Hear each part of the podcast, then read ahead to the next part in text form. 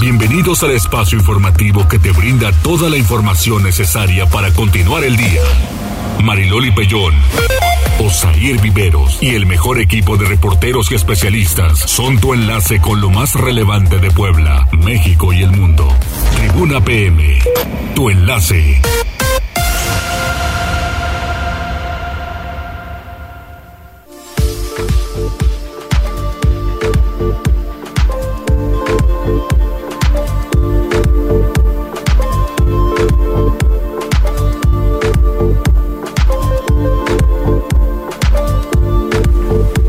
14 horas en punto, ¿cómo están? Muy buenas tardes, un placer saludarles. Iniciamos una semana más, ya pasamos la quincena, mucha gente ya está se la gastó. Cuídenla, cuídenla, al cochinito algo, algo. Mande. ¿Qué pasó? ¿Qué pasó, Osair? Saludos en cabina, saludos Jazz. ¿Y cómo estás, Osair? Hola Mariloli, muy buenas tardes. Pues bien, mira aquí arrancando la semana, ya mitad de mes. La verdad es que estamos así a nada de llegar a la mitad de este 2022. No sé tú, pero se ha pasado rápido. Sí, bastante, bastante rápido. Mayo va muy, muy rápido y pues hay muchos temas, ¿no? Esto de las balaceras en Estados Unidos sí que llaman la atención porque pues fueron muchas, ¿no?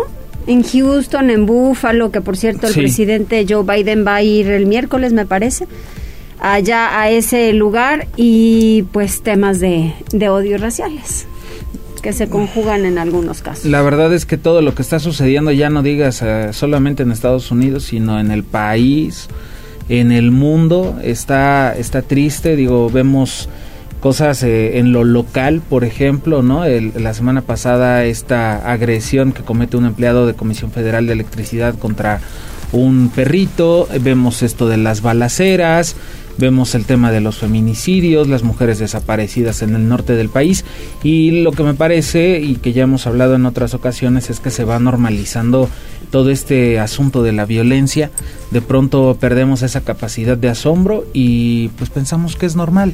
Pues no, hay que perderla. Un caso más, un feminicidio más. No hay que perderla, pero si quien dirige a este país, Osair, está pidiendo que haya derechos humanos para los delincuentes, ¿no?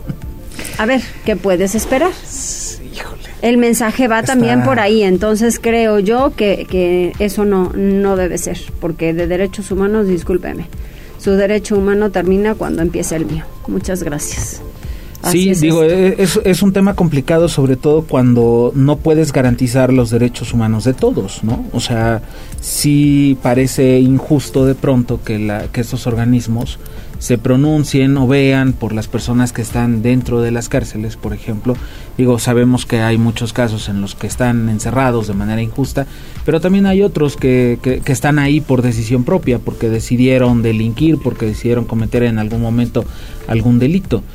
Pero si no puedes garantizar que gente inocente tenga acceso a la justicia, que tenga acceso a un buen trato, pues ahí es donde entonces dices, bueno, ¿para qué carambas tenemos eh, instituciones y organismos de derechos humanos y por qué solamente se fijan en las personas que ya cometieron un delito y que están privadas de la libertad y los que están afuera, pues que se los coma el perro, ¿no?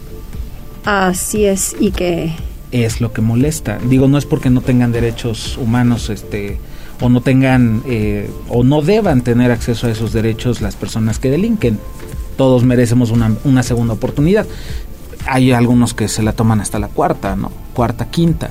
Entran, salen, entran, vuelven a salir y, así se la viven. Entonces, ¿Por qué no hay un sistema de justicia realmente claro? Habría que garantizar primero que la gente inocente, que la gente que, que cumple, digamos... Que pueda salir y que tenga defensa, ¿no? Sí, no, o que está, o que está este, en la sociedad tenga esos derechos humanos primero garantizados para que entonces después podamos hablar de los de personas que a lo mejor este, cometieron un delito, ¿no? Pero sí molesta, molesta que primero veamos hacia esa parte y entonces garanticemos y hablemos de respeto y de que son también personas o seres humanos, este, pues gente que forma estos grupos delictivos y que de cierta manera ya no hablemos de la violencia que generan entre, entre ellos, sino pues toda, toda esta parte que incide ¿no? en lo que tiene que ver con su entorno.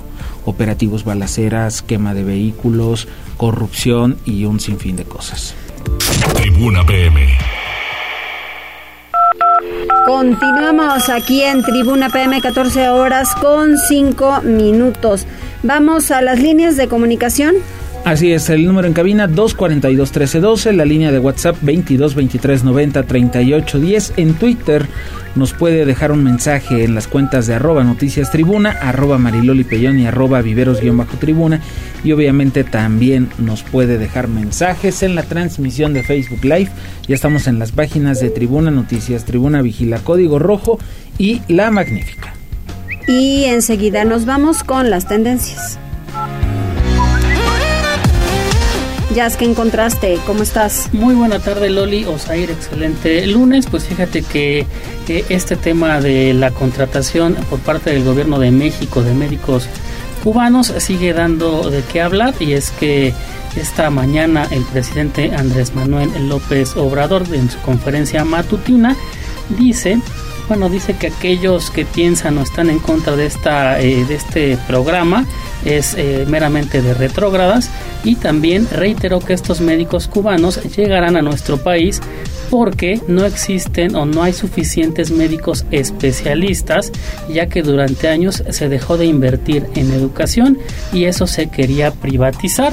También el que reapareció después de ciertos eh, días, al menos en redes sociales, es Ricardo Anaya y es que cuestiona esta también esta medida y dice tal cual dice estás de acuerdo con que el presidente pague 140 mil pesos al mes por cada médico cubano cuando los nuestros ganan 20 mil y hay 50 mil eh, sin trabajo. Digo, la verdad sigue dando de qué hablar este tema. En otros asuntos también eh, eh, relacionados al gobierno de México es que el día de ayer la titular de la Secretaría de Educación Pública, Delfina Gómez Álvarez, anunció que se aumentará un 7.5% al salario de los maestros que ganan menos de 20 mil pesos al mes. Esta modificación salarial se realizará de manera escalonada y se invertirán cerca de 25 mil millones de pesos. Y hablando sobre este evento que se dio ayer en la Secretaría de Educación Pública Federal,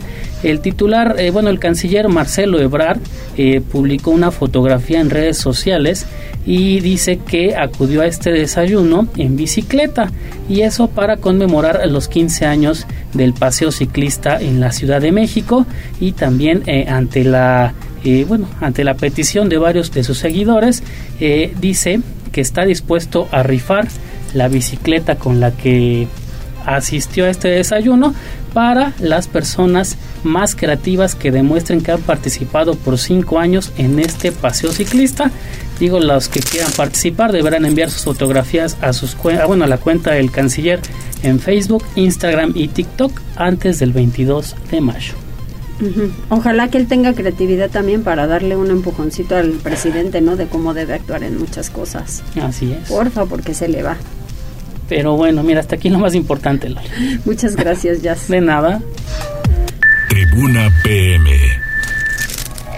Y después de las tendencias iniciamos con Pili Bravo. La Secretaría de Salud prepara la campaña de vacunación para niños de 5 a 11 años. Aún así, Pili, con todo lo que llevamos, creo que sí hay que hacer énfasis en que esto no termina. ¿Cómo te va? Buen inicio de semana. Gracias, Mariloli. Muy buenas tardes. Así fíjate que este fin de semana bueno, pues el secretario de Salud, ya sabes, José Antonio Martínez, pues muy entusiasta, ¿no? Para, para dar a conocer, bueno, pues lo que, lo que se ha logrado afortunadamente en materia de vacunación y sobre todo, bueno, pues de cómo ha ido contrarrestando, pues, el tema del el COVID. Y bueno, pues para empezar, anunció eh, algo importante, que están preparando ya lo que será la vacunación para eh, pues los menores eh, de 5 a 11 años. La vacunación contra COVID-19 de la semana pasada para adolescentes de 12 a 14 años permitió cubrir al 81% de la población de este segmento en un total de 91.900 vacunas. Se anuncia que en el transcurso de la semana habrá reuniones con autoridades federales pues para determinar lo que te decía, la nueva campaña de vacunación para el resto de población infantil y que corresponde principalmente para menores de 5 a 11 años. Aquellas personas que, bueno, pues no pudieron vacunar a sus niños, que todavía estaban por cumplir 12 años, y que bueno, pues no alcanzaron eh, la, la posibilidad de vacunarse en este nuevo segmento de campaña, pues podrán hacerlo. Ahora bien, respecto al comportamiento del COVID-19, durante el fin de semana hubo 19 contagios. La población activa que presenta todavía virus son 112 casos, de los cuales están ubicados en 18 municipios. En hospitales hay 29 enfermos, dos requieren atención de ventilador y la cifra de defunciones se mantiene. Entremos a la tercera semana sin tener decesos, lo cual pues es muy bueno. Por último, el secretario de Salud eh, reportó que la muerte de la joven eh, que falleció lamentablemente cerca del centro de salud de Xonacatepec, pues no llegó hasta el lugar para recibir la atención médica, por lo que ya le corresponde a la Fiscalía General pues dar el resultado en la autopsia para determinar la causa pues de la muerte de esta paciente que lamentablemente, te repito, no llegó hasta el centro de salud para ser atendida. Ese reporte sanitario. Muchas gracias, Pili. Y pues nos tenemos que seguir preparando porque esto de verdad es que no termina. Los casos se siguen registrando, aunque no haya defunciones y aunque los números sean en apariencia buenos, no termina todavía. Entonces creo que sí estamos al, al tema voluntario, pero responsable. Es que, híjole, creo que si no lo hacemos así, nos vamos a ver en una situación como las que ya se registran en otros países. De retroceder. de acuerdo? Donde primero dijeron, sí, ya, no se pongan la mascarilla y ahorita están, híjole, ahora hasta confinamiento, ¿no? Porque ya se nos está disparando otra vez. Digo, al final no hay que perder de vista eso. O sea, sí están los números abajo, pero no llevamos un solo día de manera continua en la que la Secretaría de Salud diga, hoy no hay casos, ni muertes, o sea, no hemos llegado al cero, se siguen dando, entonces digo yo, hay que seguirnos hay que seguirnos cuidando. O sea, de defunciones sí hemos tenido días de cero, pero no tenemos cero, cero. Cero contagios y cero defunciones, no. Marcador, cero, cero. Sí, está. Vamos con Liliana. ah, ese es otro son que vamos a hablar más adelante. Oye, vamos con Liliana porque la Canacintra dice que el uso de cubrebocas en centros de trabajo va a continuar de manera obligatoria, Liliana. Efectivamente, Sair, buenas tardes. Te saludo con gusto, igual que al auditorio. Aunque el gobierno de Puebla decretó desde la semana pasada que el uso de cubrebocas es voluntario en los centros de trabajo, su utilización seguirá siendo obligatoria por lo menos durante este próximo mes. Así lo informó Luis Espinosa Rueda, presidente de la Cámara Nacional de la Industria de la Transformación en Puebla, la Canacintra. Agregó que además ha hecho el exhorto a que sus colaboradores continúen portando las mascarillas en el transporte público. Explicó que si bien en Puebla el número de contagios de coronavirus ha descendido a nivel mundial, la pandemia continúa, por lo que es importante mantener los protocolos sanitarios vigentes. En este sentido, informó que en las entradas de las industrias se seguirá tomando la temperatura a los trabajadores, además de que habrá gel antibacterial a su disposición. Esta última medida, comentó, incluso ayudará a combatir las enfermedades gastrointestinales que han ido en aumento en las últimas semanas. En su habitual conferencia de prensa de inicio de semana, el industrial también externó su preocupación ante el aumento de la inseguridad en las carreteras. Él informó que la mayor cantidad de asaltos ocurre en contra de camiones que transportan alimentos y materiales para la construcción y llamó a las autoridades a incrementar la vigilancia en las carreteras para combatir este problema. Es el reporte. Muchas gracias Liliana y pues seguimos con lo mismo, digo, al final esto es voluntario, sí, pero creo que hay que seguirnos cuidando y además creo que todos los especialistas también coinciden en que el uso de cubreboca pues nos ha traído bastantes beneficios, no solamente no contagiarnos de COVID, sino también de otras enfermedades. Vamos con Abigail González porque la Secretaría de Seguridad Ciudadana incorpora 79 nuevos elementos, se trata de 44 hombres y 35 mujeres que a partir de hoy ya forman parte de la Policía Municipal.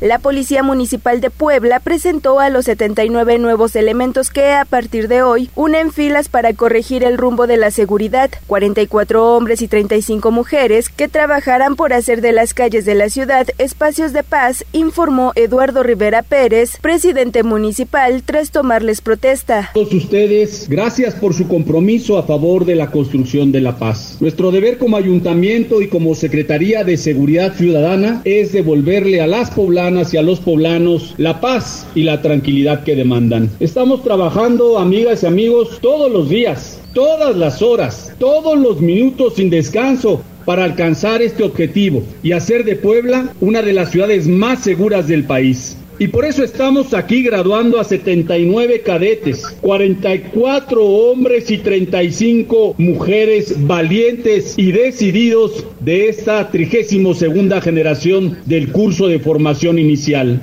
Están aquí para servir. En sus manos está la responsabilidad de mantener seguro a todo el municipio para las familias poblanas. Y hago un llamado a la Secretaría de Seguridad Ciudadana y a todos los responsables de la seguridad de nuestro municipio para que sigamos trabajando para el bienestar de todas y de todos. Ahora, con honestidad, con respeto a la ley, valentía y pasión, efectivos como Carolina Vidal Juárez servirán como una familia comprometida con Puebla. Los 79 nuevos agentes fueron parte de la 32 segunda generación del curso de formación inicial de la Academia de Policía. Ellas y ellos suman un total de 138 uniformados que se han graduado desde el inicio de esta administración. Esta voluntad de servicio público fue reconocida por Mario Patrón Sánchez, rector de la Universidad Iberoamericana, pues refirió que estos nuevos efectivos son parte de una visión de formación policial que se sustenta en los principios de cultura, legalidad y derechos humanos, por lo que está seguro que asumirán con renovada competencia y responsabilidad la encomienda de garantizar la seguridad ciudadana Finalmente, Consuelo Cruz Galindo, secretaria de la Seguridad Ciudadana, destacó que la delincuencia se seguirá tomando con pared, pues así como en los últimos días se logró la desarticulación y detención de bandas delictivas dedicadas al robo en el circuito Juan Pablo II, así como en inmediaciones de la Feria de Puebla, se fortalecerá el trabajo coordinado con el Ejército, la Guardia Nacional, la Policía Estatal y las policías municipales de la zona metropolitana. Como invitados especiales asistieron a este evento el general de división diplomado del Estado Mayor, José Alfredo González Rodríguez, comandante de la Sexta Región Militar, Lázaro Abacuc Ortega Mondragón, subsecretario de Coordinación y Operación Policial de la Secretaría de Seguridad Pública del Estado, y Armando García Pedroche, presidente del Consejo Ciudadano de Seguridad y Justicia del Estado. Tribuna Noticias. Bueno, pues ahí está, y muy claro, ¿no? Y ojalá, de verdad, me preguntaban también en Twitter, ¿y los enseñaron a conducir? Otro tema. Híjole, ahí me parece, sí les enseñan a conducir, obviamente, porque además el manejo de las patrullas es muy diferente al de nosotros como civiles, pero pues yo creo que también es el, el, asunto de, de cada quien. De la pericia a la hora de ir por algún tema en específico. Y la responsabilidad también. Claro. Vamos con Alfredo. Vamos con temas de seguridad. Mire, eh, localizaron el cadáver de una persona, esto en inmediaciones del vaso regulador Puente Negro, ahí a un costado de la diagonal Defensores. Alfredo, ¿cómo estás? Buena tarde. Hola, ¿qué tal? Estoy muy buena tarde y buena tarde a todo el auditorio. Fueron trabajadores del IMPA quienes acudieron a realizar faenas de limpieza al vaso del Puente Negro, ubicado a un costado de la diagonal Defensores de la República, quienes notaron la presencia de un cadáver en la estructura de concreto que protege el sistema de desagüe en este punto. Esto fue reportado al 911 acudiendo paramédicos de protección civil, quienes después de una revisión confirmaron el hallazgo, por lo que el área fue acordonada hasta el rescate del cuerpo de esta persona. En una lancha fue atravesado de las aguas del vaso regulador a tierra firme en la colonia Adolfo López Mateo. Una vez fuera, se hizo cargo de los restos personal de la Fiscalía General del Estado, quienes luego de recabar las evidencias en el lugar, dieron paso al retiro del cuerpo para las eh, instalaciones del CEMEFO.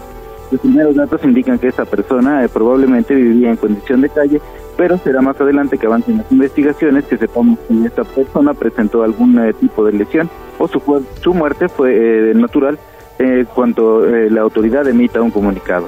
Hasta aquí en torno a eso. Pues sí, pero es que está un poco complicado llegar al Puente Negro, ¿estás de acuerdo? Sí, sí, por supuesto, pero... y bajar. Habrá que ver, habrá que ver, este, pues si esto lo si el cuerpo lo pusieron en otro lado o cayó, no sabemos todavía la causa de la muerte. Pero este bueno, pues vamos a estar pendientes, pero sí definitivamente es, es difícil, ¿no? Este llegar a, a ese punto. Habrá que ver qué fue lo que sucedió. Hoy, Alfredo, y hubo otra situación el día de hoy. Bueno, pues eh, encontraron calcinado al interior de un departamento aquí cerca en la colonia Santa Cruz, Los Ángeles, el cadáver de un hombre. Así es, esto ocurrió la mañana del lunes eh, y fue reportado al 911 por vecinos de la 33 Sur que eh, al interior de un cuarto en el número 2201, interior 1, había un incendio. Bomberos de Protección Civil, así como elementos de la Secretaría de Seguridad Ciudadana, arribaron hasta ese punto en donde sofocaron las llamas rápidamente y al realizar una inspección en la habitación encontraron totalmente calcinado el cuerpo de un hombre de aproximadamente 50 años, por lo que dieron aviso a personal de la Fiscalía General del Estado. Peritos eh, de esta misma realizaron las diligencias correspondientes en el lugar y posteriormente eh, trasladaron el cuerpo eh, de, al CEMEFO para que continúen con las investigaciones. Esto lo reportaron vecinos y ellos lo identificaron como Roberto Alarcón, de 50 años de edad, quien aparentemente era originario de la Ciudad de México y hacía un par de semanas que se encontraba viviendo en ese lugar.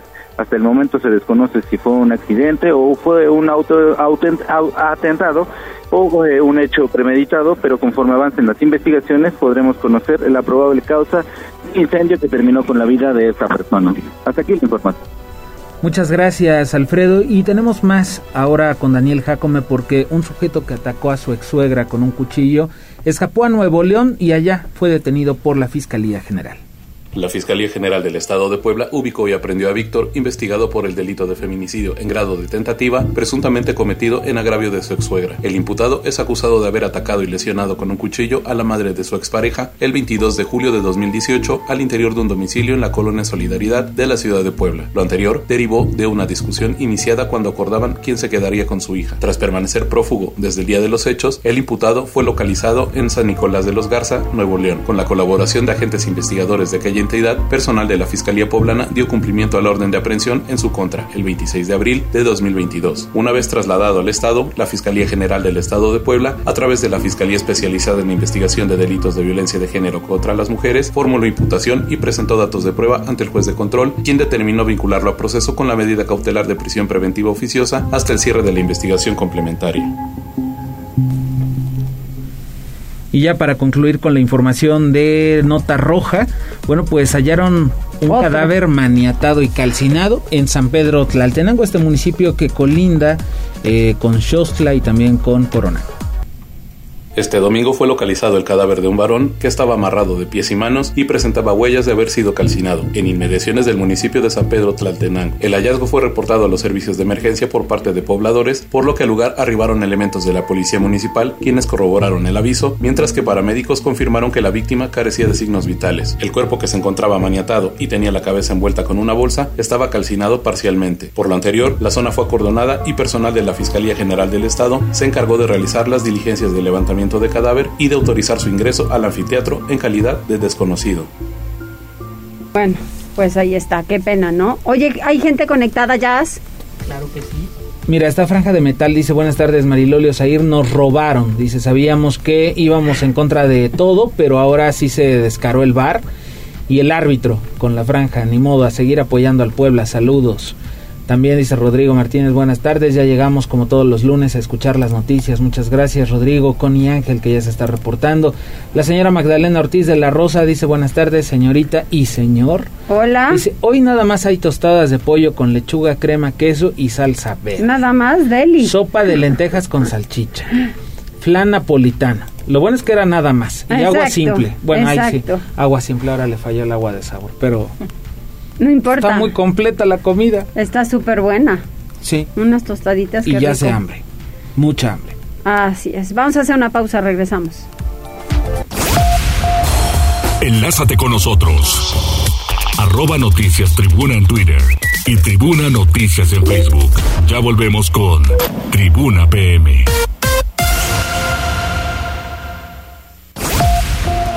Noticias, tendencias y más. Estamos de regreso. Tribuna PM, tu enlace.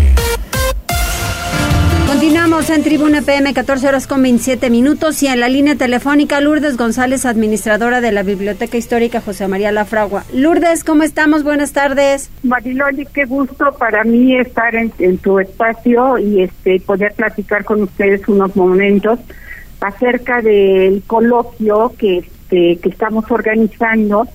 Esto en el marco del, proyecto Codicis, que, al que pertenecemos por parte de la eh, con, la Unión Europea.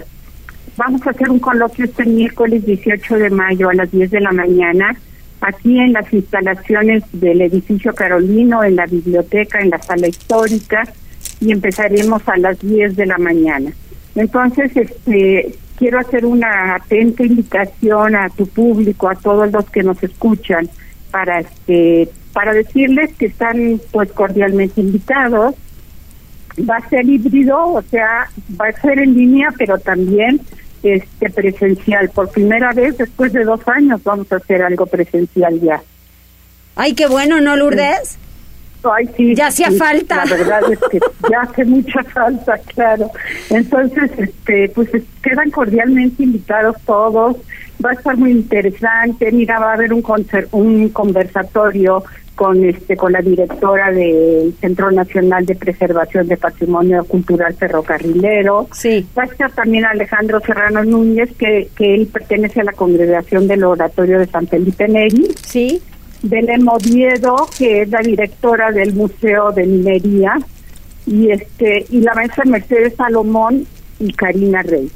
Karina Rey, ella es una es una doctora que viene a darnos una conferencia magistral este de la Universidad de Barcelona. Ah, qué y ella pertenece al Departamento de Biblioteconomía, Documentación y Comunicación Audiovisual de la Universidad de Barcelona y viene a darnos una conferencia presencial. Entonces va a valer muchísimo la pena venir a escuchar a todos y este y también el jueves 19 también empezaremos a las 10 de la mañana y ese día estará la este, en línea la doctora Gloria Pérez Salmerón que ella es presidenta de la Fundación de Bibliotecas Globales de de la IFLA.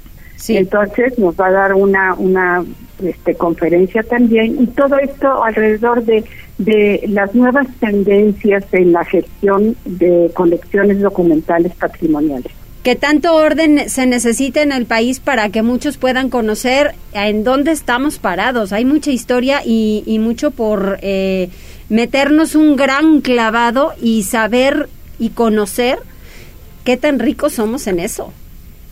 Claro, yo creo que, que tienes toda la razón. México es, un país que tiene unas colecciones documentales patrimoniales impresionantes, que este que hay muchísimo material para la investigación y que la verdad este, nosotros sí podremos, te lo digo, la, Universidad de Puebla debe de sentirse orgullosa del estado en que se encuentran sus colecciones porque están perfectamente cuidadas, porque nos esmeramos mucho por retenerlas para, para que los investigadores puedan venir a investigarlas y como dices tú, que se den un clavado para que vean qué maravillas tenemos. Maestra, eh, nada más preguntarle, es un evento gratuito, ¿qué días va a ser, en qué horario y cómo puede la gente este, pues encontrar, encontrar o pedir más información? Sí, claro que sí, Saúl. Mira, este, va a ser el miércoles 18 y el jueves 19 de mayo, o sea, esta semana, ¿sí? Y este es gratuito, por supuesto, sí es gratuito y pueden eh, registrarse en nuestra página de la de la biblioteca que es www.lafragua.buap.mx y ahí van a encontrar este el apartado de donde dice Códices Nuevas Tendencias en Gestión de Colecciones Documentales Patrimoniales y ahí pueden registrarse con mucho gusto. Muy bien, pues entonces ojalá que, que, lo hagan porque hay mucho que aprender, mucho que conocer. Lourdes, muchas gracias y qué bueno que ya les toque eh, pues salirse un poquito de cuatro paredes. Sí, claro, eh, sí, estamos muy contentos de eso. Sí, gracias a y muchísimas gracias por el espacio. De nada, Lourdes, un abrazo. Hasta luego, igualmente. Bye. Gracias. Tribuna PM.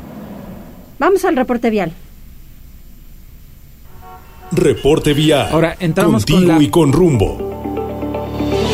Con información de la Secretaría de Seguridad Ciudadana, compartimos el reporte vial en este lunes 16 de mayo con corte a las dos y media de la tarde.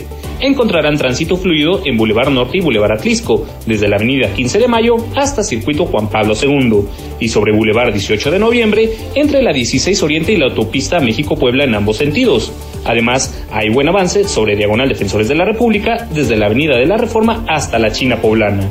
Por otra parte, tomen sus precauciones ya que se registra carga vial sobre la 31 Poniente entre la 23 Sur y Boulevard Atlisco y sobre la 16 de septiembre desde la calle Primero de Mayo hasta Boulevard Municipio Libre. Además, hay ligero tráfico sobre la 11 Sur entre la 15 Poniente y la 31 Poniente. Amigos del auditorio, hasta aquí el reporte vial y no olviden mantenerse informados a través de nuestras cuentas oficiales en Facebook, Twitter e Instagram. Que tengan un excelente inicio de semana. Puebla, contigo y con rumbo. Gobierno Municipal. Tribuna PM. Continuamos en Tribuna PM, 14 horas con 34 minutos. Tenemos invitada. La chef Fernanda Hola. del Instituto Gastronómico, este María Reina. Así es, bienvenida. ¿Qué dicen en María Reina? Pues ya estamos listos para la próxima semana tenemos curso maravilloso, taco árabe. Les voy a enseñar a hacer el pan árabe Ok. y consomé de camarón. Qué rico. 200 pesos presencial, 100 online, una maravilla. Muy bien, muy bien. Oye, a ver, el taco árabe es consentido. Es que es una maravilla. Es consentido. Bueno, es que, a ver, o sea, depende de dónde te lo comas, obviamente. Sí, obvio. Pero, este, híjole, conozco mucha gente que no es de Puebla, que los ha venido a comer y que regresan por eso. Sí, Sí. solo por el taco árabe. marca. Y la verdad es que son mis preferidos. ¿Qué secreto tiene el taco árabe y cómo hay que comerlo? Mariloli, el ver, secreto es en el curso. Ah, no lo puedo decir ahorita. Spoiler. Es- spoiler alert. Me- vengan al curso, lo van a saber todo. ¿Qué especias, qué sabores? Vamos a armar trompo. Ay, órale. Chef Ah, Leti. Se va a armar ahí el trompo. Chef Leti va a hacer la carne, el taco árabe, que es su especialidad, y yo el pan y el consomé. Pero pues el truco en el curso. A ver, pero solamente dime una cosa, ¿se le echa o no se le echa limón? Mucha gente te refresca la memoria cada vez que le echan limón. ¿Están de acuerdo? Siempre te dicen, ¿cómo? ¿Con limón? Oye, Sí, dices, bueno, yo siento que es sin limón. Sin limón.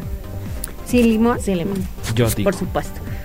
Obviamente al gusto de Sí. cada quien. Sí, sí, sí, sí, No, sí, pero o sea, vaya, si, si tu paladar te lo pide, pues bueno, adelante. Para mí es sin limón. para ti es sin limón. Muy bien. Híjole, va a estar padrísimo. Va a estar Si padrísimo. tu paladar que no sabe le pide limón, ¿cuál el limón? Yo, yo prefiero mi taquito así, jocoque y un poquito de salsa. Vamos a hacer la salsa también, así que va a estar bueno.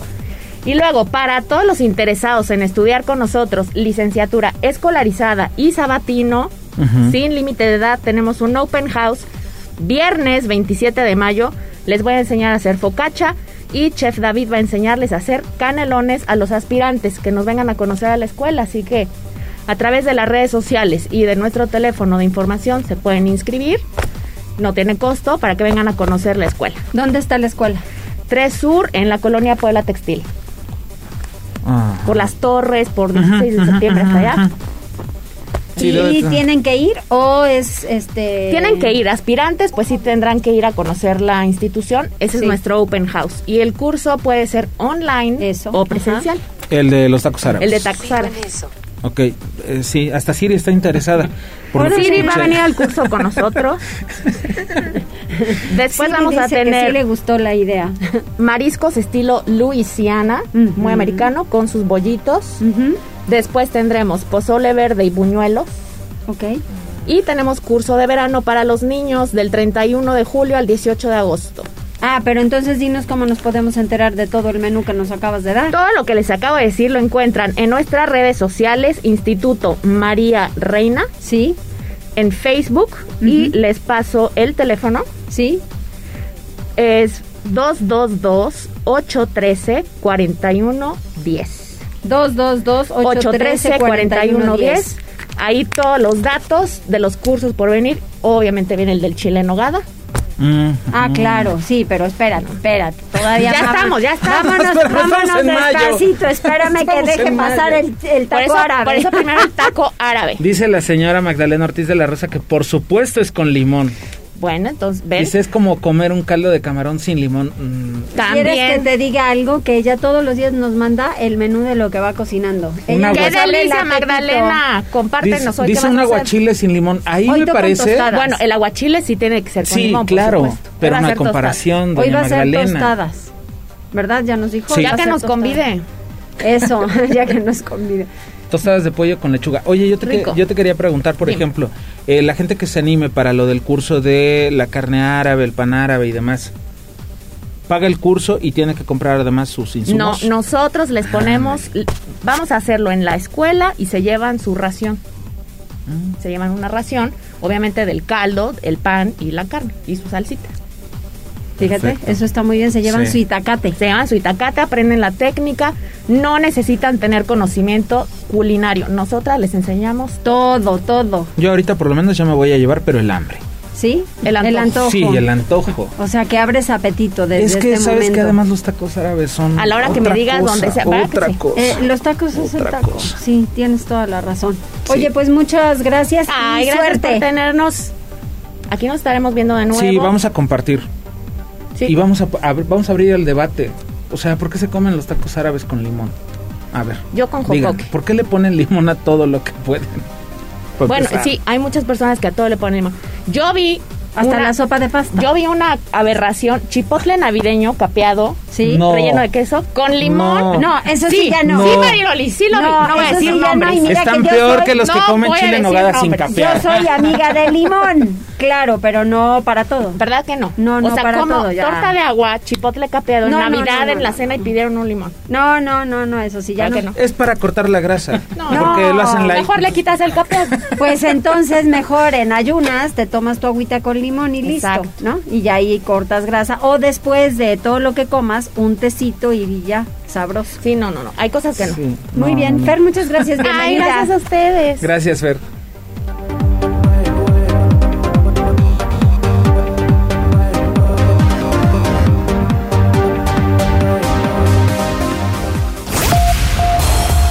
Enlázate con nosotros. Arroba Noticias Tribuna en Twitter y Tribuna Noticias en Facebook. Ya volvemos con Tribuna PM. Noticias, tendencias y más. Estamos de regreso. Tribuna PM, tu enlace.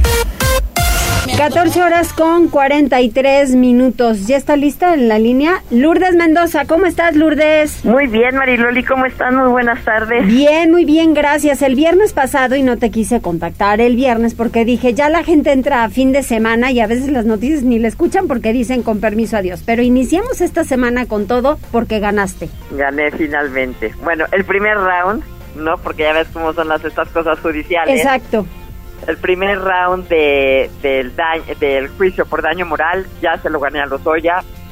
Lo que dijo claramente el juez fue Emilio Lozoya no pudo probar sus dichos y por Emilio Lozoya Lourdes Mendoza tuvo un daño moral. Lo que, y entonces tenía cinco días para resarcirme el daño que el juez lo tasó en 500 mil pesos. Yo desde el día uno que entablé esa denuncia dije claramente que yo no iba por el dinero, que yo iba por limpiar mi nombre, porque soy periodista, exactamente, porque los periodistas como nosotros, que vivimos de, de, de nuestro nombre, de nuestra reputación, de nuestra credibilidad, pues es importantísimo tener, tener un papelito que dijera lo, lo propio, ¿no? Y que el dinero, en, en caso de ganar, este lo iba a donar a una estancia de niños y niñas aquí de la PROCU de la- del Distrito Federal. Ahora, como dices tú, gané un primer round. ¿Qué sigue? Sigue, tienen ellos cinco días para impugnar. Desde a- ayer en la noche los abogados de Lozoya salieron a decir que iban a impugnar el, este, el veredicto, la sentencia del juez. Se me hace ridículo, pero pues cada quien, ahora sí que como dicen, cada quien sus cocas o sus cubas, ¿verdad?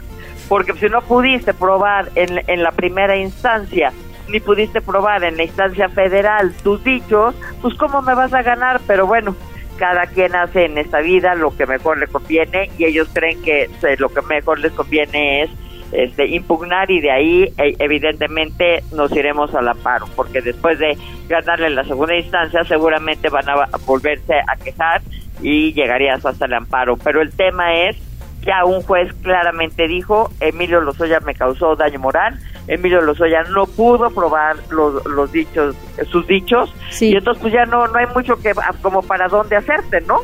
La otra vez nos decías que de todas las personas señaladas por Emilio Lozoya, tú la única mujer. ¿Qué pasó con todas estas personas demás? ¿Tú eres la primera que le ganas? Yo soy la única que hizo facto salí a demandarlo. Sí. Eh, ya ta- también te había platicado que lo había demandado por este falsedad de declaraciones porque hace mes y medio la fiscalía ya había dicho una acusación formal contra Emilio Lozoya y su familia de ser los únicos de beneficiarios del dinero de Odebrecht. Entonces, ante eso, ese es un delito que se paga con cárcel. Entonces fui a la fiscalía, presenté mi denuncia, la fiscalía me mandó con, un tri- con el Tribunal Superior de Justicia de la Ciudad de México. Hace 15 días ratifiqué esa denuncia y esa denuncia se sigue de oficio, entonces esa sigue abierta y seguirá abierta y evidentemente el fallo del viernes se anexará a esa denuncia. Eh, Carlos Treviño, quien está por la denuncia de Odebrecht, de este, tiene una orden de aprehensión y él sí ya también hizo lo propio en, en- a- ante la fiscalía. Él sí lo hace ante la fiscalía porque él sí tiene una carpeta de investigación abierta. Sí. Entonces, él sí directamente ante la fiscalía ya puso la misma denuncia que yo por falsedad en declaraciones. Y si ves las noticias, pues le acaban de girar una nueva orden de aprehensión a la hermana de Emilio Lozoya. Ujú, ujú. Oye, y, y Lourdes, mira, felicidades porque tu caso por lo menos vamos avanzando y entonces sí decimos, eh, en este asunto creo que sí es en positivo y, y te dan la razón cuando tú tienes la razón. Así es.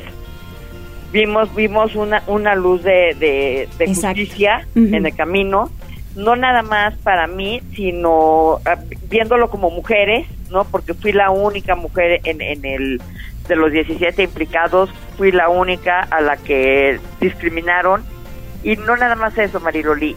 Déjame decirte, el viernes también salió artículo 19 porque como te había comentado, yo elevé el caso hasta la OEA con el relator de, de libertad de expresión Sí. y salieron el viernes con un tuit diciendo que festejaban eh, eh, enormemente el que este, yo hubiera este, accedido a la, a la justicia, pero no nada más eso, dijeron que evidentemente había sufrido una estigmatización por los dichos de Lozoya y que, ojo, ¿eh?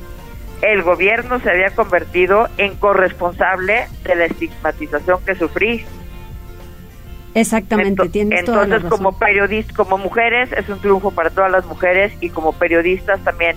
Como hemos dicho, los periodistas no somos este, el enemigo. Nuestra chamba es justamente poner la luz donde la debemos de poner y es lo que hicimos.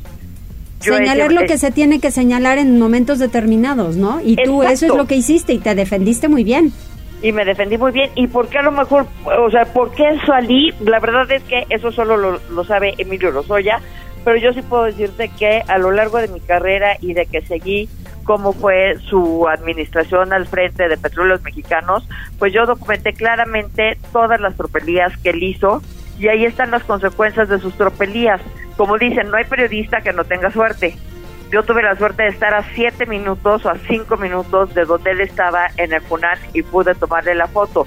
Pero eso nada más es consecuencia del trabajo que vengo haciendo. No, ya lo habías él- hecho, ya lo habías ¿no? hecho, claro. Exactamente, ingresó a Petróleos Mexicanos. Lo del restaurante fue tu cereza en el pastel, hija mía. Eso que ni qué. Sí, Eso que ni qué. la verdad que fue así y era para que te saliera todo el asunto porque de ahí recula eh, el gobierno y lo dejan en la cárcel, si no yo hubiera salido. Eh, pues es que sí, sí, habíamos eh, visto esta parte de la justicia selectiva y bien dicen, cuando hay, cuando la justicia selectiva no es justicia. ¿Por qué tienes unos tratos a Emilio Lozoya y tienes otros tratos totalmente diferentes a Rosario Robles? Los dos eran parte del gobierno de Peña Nieto, uno en el gabinete ampliado, otro en el gabinete legal, pero sí ves claramente, a Ro- Rosario se regresa de la cárcel, se regresa, perdón, de su viaje para, para presentarse. Para dar la cara. Y un juez de consigna, lo hemos visto, Delgadilla Padierna, pues la mete a la cárcel y lleva dos años, nueve meses allá adentro por un delito, ojo, que es de omisión y que no merecía, que no merece ella estar en la cárcel, ella puede estarse defendiendo desde fuera. Y Emilio Lozoya, que sí es un criminal confeso, que sí ha violado todas las normas, que no ha dado una sola prueba de sus dichos, es decir, lo trataban ¿no? con algodones. Y hasta hoy lo que yo sí puedo decir con mucho orgullo es, de los 17 implicados, la única prueba que yo he visto hasta el día de hoy año nueve meses es la que yo presenté, que yo soy, que me difamó y que yo no soy una corrupta como él es. Enhorabuena Lourdes, me da mucho gusto y te mando un abrazo. Seguimos con mucho gusto todo el proceso y hasta que ya por Dios termine. Exacto, no sabes cómo te lo agradezco. Saludos allá a Puebla. Muchas gracias, un abrazo. Igualmente. Tribuna PM. Tenemos ahora Vamos con la información deportiva. ¿Tú cómo quedaste el sábado? Yo con mucho dolor, acabé despelucada. O sea, en el momento en el que dicen se repite el penal, yo hice la misma cara que Anthony Silva. ¿What? ¿Qué le pasa? ¿Ese árbitro está loco? Y al bar, peor. Entonces, a ver, el bar sería muy importante, sí, pero como en otros lugares, no como aquí en México, que no ayudan para nada. Adelante, Neto. ¿Qué tal Mariloli? ¿Qué tal Osair? Muy buenas tardes, buenas tardes a todo el auditorio. Efectivamente, pues casi, casi acuchillan, o más bien, si así podría decirle ese calificativo a lo que sucedió el pasado fin de semana, sobre todo porque es la primera ocasión en la historia que un árbitro repite un penal por esa decisión, porque pues realmente es milimétrico la forma en la que adelanta el pie sobre la línea. Y es que prácticamente cuando el ejecutador viene a realizar su disparo, pues Anthony Silva es en esos momentos cuando ligeramente alcanza a separar el pie, pero pues es que en la mañana, por ejemplo, se disputó la final de la Copa FA entre Liverpool Chelsea en una de las ligas más importantes de todo el planeta. Se tuvo que definir en tanda de penales y ahí los porteros pues adelantaban por doquier y ninguno de los disparos tuvo que repetirse. Al final se terminó coronando el conjunto de Liverpool, pero acá en México pues sucedió todo lo contrario porque el árbitro ni siquiera acudió al bar, simplemente recibió el orden, el mandato por parte de los que están detrás de la computadora para decir que se repitiera esa pena máxima que pues al final daba, daba ventaja momentánea de dos goles a uno al conjunto americanista, pero que obligaba al pueblo en ese momento a realizar par de anotaciones si es que quería seguir con vida, algo que pues terminó afectando anímica y moralmente a los dirigidos por Nicolás Larcamón que pues terminaron ya su participación en este torneo clausura 2022 de la Liga MX, un campeonato donde empezaron con muchísimas ilusiones prácticamente dominando la primera mitad del torneo, este, pero después de esta victoria como visitante 3-1 ante Cruz Azul y una semana después de perder el invicto ante el conjunto de San Luis, pues el equipo vino a la baja, solamente una victoria en sus últimos compromisos ante visitante frente al conjunto de León, tampoco en la fiesta grande pudieron ganar, ya que derrotaron a Mazatlán a través de la tanda de penales y contra América pues empataron en el duelo de ida, pero en el partido de vuelta pues lamentablemente cargaron con el revés. Y es que Henry Martin, el chileno Diego Valdés y Alejandro Sendejas, pues fueron los anotadores por parte del conjunto americanista que probablemente a, que incrementa, mejor dicho, a 10 su racha de partidos sin derrota después de derrotar 3-2 al conjunto blanqueazul para en esos momentos convertirse en el primer semifinalista. Henry Martin abrió el marcador al minuto 42, Valdés convirtió ese penal polémico al minuto 58 y Sendejas le terminó dando rumbo definitivo a la serie al minuto 73. Así las Águilas prevalecieron con un marcador combinado de 4-2 y ahora estarán enfrentando al conjunto de Pachuca en la ronda de semifinales. Y es que el América no pierde desde la novena fecha cuando sucumbió ante Monterrey en el primer partido del entrenador argentino Fernando El Tan Ortiz, quien relevó en el cargo a su compatriota destituido, Santiago Solari. Desde entonces el equipo tiene siete victorias, tres empates y pasó de ser último lugar de la tabla general a clasificarse directo a la fiesta grande. Así las Águilas estarán disputando sus primeras semifinales desde la apertura 2019 cuando alcanzaron la gran final, pero perdieron en ese momento ante el equipo de Monterrey. el Reyes al 45 y el venezolano Fernando Aristeguieta al minuto 90 anotaron por Puebla que se quedó en la orilla de sus primeras semifinales desde la apertura 2021 cuando terminaron perdiendo ante el conjunto de Santos. El español Álvaro Fidalgo puso al frente a las Águilas a los 41 aprovechando un centro por la derecha para convertir con un cabezazo al poste derecho para poner el 1-0. Sin embargo, el Puebla empató antes del medio tiempo en una jugada de tiro de esquina en la que el argentino Juan Pablo Segovia conectó un cabezazo y le dejó la pelota a Reyes, quien se tiró una chilena y superó el lance por parte de Guillermo Ochoa. América estuvo cerca de ponerse al frente al 51 con cuando Henry Martin conectó un remate que estrelló en el travesaño, pero las Águilas retomaron la ventaja poco después cuando Diego de Buen cometió una falta dentro del área sobre el paraguayo Bruno Valdés. Valdés, el chileno, cobró el penal que en primera instancia fue rechazado por el portero paraguayo Anthony Silva, pero el VAR terminó que se había adelantado. Ya en su segunda oportunidad, Valdés lo convirtió con potencia. Puebla estuvo cerca de empatar el encuentro al 72 con un disparo de Aristeguieta que Ochoa terminó rechazando y en la siguiente jugada Ochoa sacó rápido para el peruano Pedro Aquino quien terminó asistiendo a Valdés el chileno le mandó la pelota a Cendejas quien se quien convirtió con tiro rasante para superar el lance por parte del guardameta paraguayo. Así el América ahora estará enfrentando en la siguiente ronda al conjunto de Pachuca, mientras que Puebla rompe filas, los jugadores se van de vacaciones en espera de noticias sobre su futuro. Hasta el momento el técnico argentino mantiene contrato con el conjunto blanqueazul, pero habrá que estar al pendiente si existen ofertas por parte de otros equipos. Uno de ellos precisamente eran las Águilas del América, pero gracias a la inercia ganadora de las últimas semanas por parte del Tan Ortiz, pues prácticamente está descartado. Veremos qué es lo que dice otros equipos como Guadalajara o el propio León, que hasta el momento sigue, sigue sin nombrar a su estratega de cara a la siguiente campaña. El Puebla estará regresando a las labores hasta el próximo 6 de junio. Vámonos con el resto de resultados. Atlas terminó empatando a una anotación frente a las Chivas, con lo cual pues terminó avanzando a las semifinales.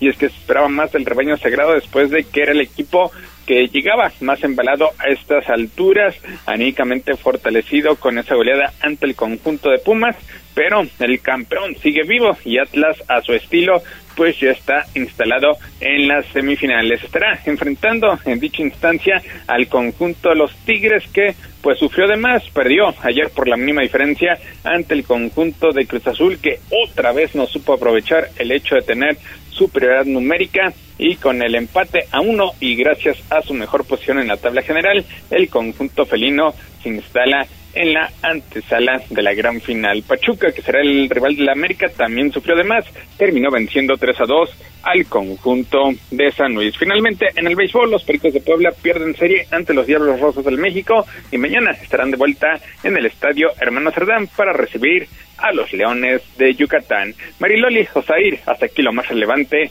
en materia deportiva mientras estábamos discutiendo y me decía Osair que a ver que este lo que tiene el América en este momento es que vinieron de atrás número último lugar en la tabla y lo que tú gustes si quieras. Y entonces yo se los reviro y les digo vergüenza les debía dar porque son los mismos jugadores igual que Chivas y que lo que lograron fue unirse para el mal juego y quitar a dos entrenadores. Hablo de los dos equipos, ¿eh? Y te das cuenta que son los mismos jugadores tramposos a los que les deberían de descontar, y hablo ya en general del fútbol, cada vez que se tiran a la cancha y que por eso son los ocho minutos, nueve minutos de más y que no debían existir. Así que son tramposos de, de hecho y no tienen nada por qué orgullecerse porque son los mismos jugadores que quitaron un entrenador porque no se les dio la gana jugar. ¿Cierto o no?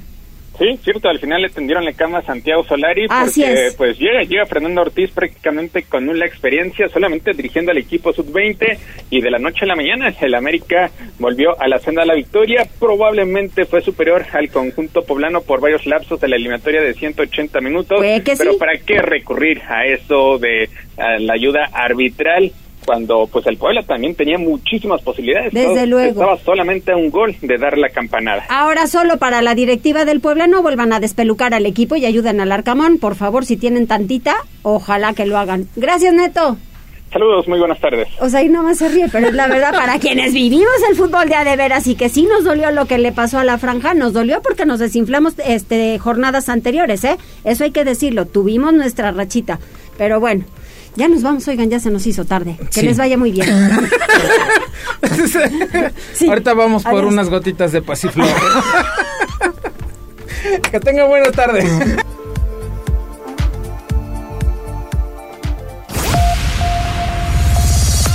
Gracias por enlazarte con nosotros. Seguimos informándote vía redes sociales. Arroba Noticias Tribuna y Tribuna Noticias en Facebook. Tribuna PM es un producto de Tribuna Comunicación. Fuerza en medios.